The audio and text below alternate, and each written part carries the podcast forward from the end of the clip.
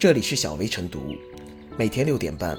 小薇陪你一起感受清晨的第一缕阳光。同步文字版，请关注微信公众号“洪荒之声”。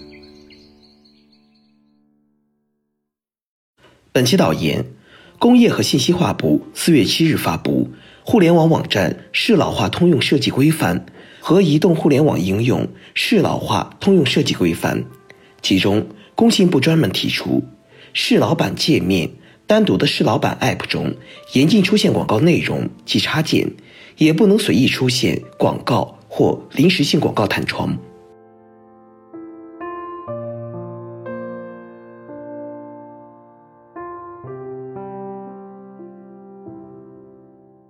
给适老板 App 禁止广告弹窗点赞，App 的各类广告弹窗着实令人厌烦，相信很多手机用户都有这样的体验。明明使用的好好的，突然屏幕上就飞出一个弹窗，如果不小心点到，就会进入到广告页面或开始下载其他 app，久而久之，乱七八糟的插件和 app 越下越多，手机越用越卡。对于熟悉套路的年轻人，或还能小心翼翼避开各种诱导下载，并定期清理手机的内存；对于很多刚刚被卷入互联网移动大潮的老人们而言，智能手机上的一切都是陌生的，他们已然无力去应付和分辨层出不穷的弹窗。许多老年人在面对弹窗和下载请求时，会不假思索地点击确定。这与其说是老人们更容易被骗，倒不如说是在信息爆炸时代老人们的无奈。如果只是多看了几个广告，多下了几个 app，浪费了时间和精力，那还是小事。万一再轻信了不良广告，被诱导稀里糊涂付了钱，损失就大了。很多网友在微博上纷纷留言表示，每过一段时间就要帮父母删软件，每年回去还得给二老手机卸载一堆自动下载的软件。其实笔者同样有这种体会，每每回家探望老人，总会发现他们的手机塞满了各种奇奇怪怪的 app。而问起来，他们大多也说不上来是怎么装上的。移动互联网化和老龄化是目前我国面临的两大趋势，这两个趋势不可避免地产生了交集。今年的政府工作报告提到，推进智能化服务要适应老年人，做到不让智能工具给他们日常生活造成障碍。这次，工信部发布两份适老化通用设计规范。无疑是探索开发适老互联网产品的一次有益尝试。如果抛开适老这个话题，即便是在普通 App 上，是不是也有必要好好规范整治广告弹窗？广告弹窗乱弹，归根到底还是个“利”字。无论是赚到了点击率，还是赚到了下载量，互联网企业都是为了将流量变现，企业逐利无可厚非。如果是任由广告弹窗满天飞，忽略了用户的体验，这样真的好吗？这恐怕不是互联网经济发展的长久之计。开发适应老年人的互联网产品迫在眉睫而又任重道远。工信部的两份适老化设计通用规范，为开发适老版 App 提供了思路和指导，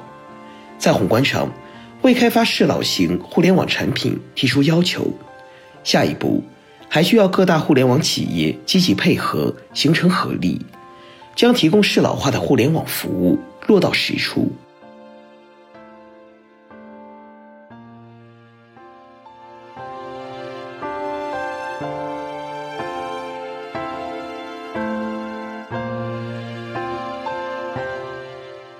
网站 App 适老化，彰显科技温度。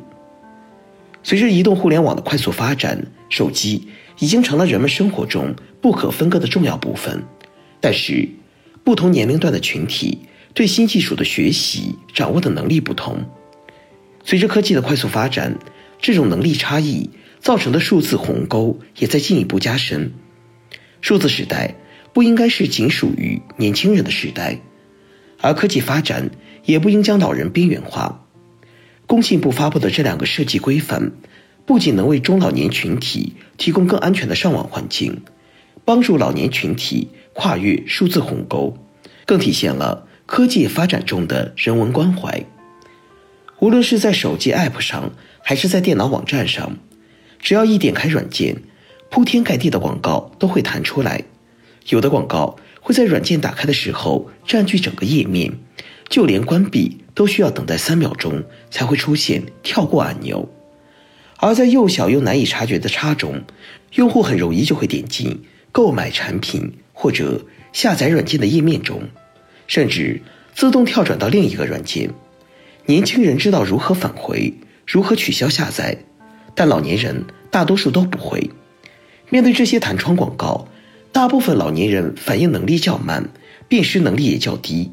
很容易被这些弹窗广告所诱导，进而。造成资金损失以及信息泄露，而是老板 App 的出现，能够有力防止这样情况的发生，也能够有力的保障中老年人的上网环境。这样的设计，站在老年人使用智能产品的视角出发，帮助解决老年人上网的难处，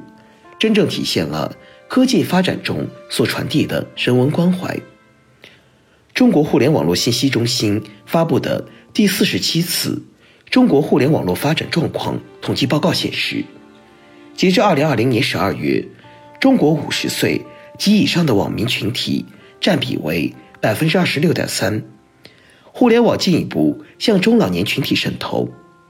随着移动互联网的快速发展，社区团购、健康码出行、手机导航、网上挂号、闪送等服务，都在便利我们的生活。但对于老年群体来说，熟练的使用智能手机仍然比较困难，而手机 App 上一些需要反复跳转的复杂操作，以及网络上的一些专业术语，也是他们使用智能手机的一个障碍。常在互联网上活跃的网民主要为年轻群体，一些数字媒体产品的设计也是面向年轻群体，有时候便会忽略中老年群体的使用习惯，例如较小较密的字体。较小的图案与图标，跳转过宽的页面等，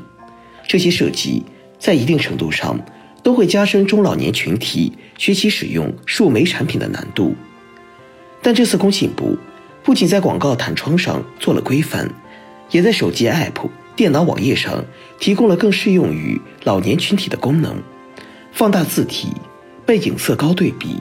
语音朗读、引导提示等，让老年人。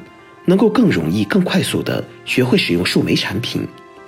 科技发展日新月异，让老年人也能搭乘数字化发展的快车，享受科技带来的便利，方能彰显出社会的温度以及科技的温度。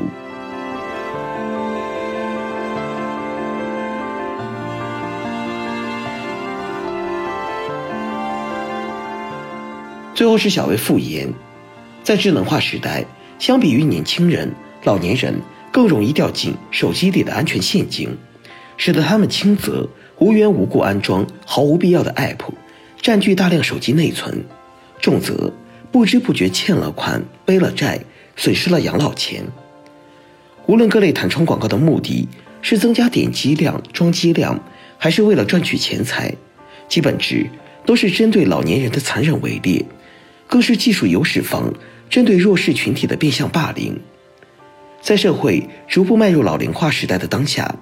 这股不正之风理应即刻遏制。工信部启动互联网应用适老化及无障碍改造的专项行动，不仅是对歪风的及时纠正，更为全行业划定了价值取向的底线。通过对网站 App 的适老化改造，放慢技术的脚步，不让与时俱进成为愿者上钩的借口。同时，也是擦亮老年人的眼睛，不让乌烟瘴气成为颐养天年的障碍。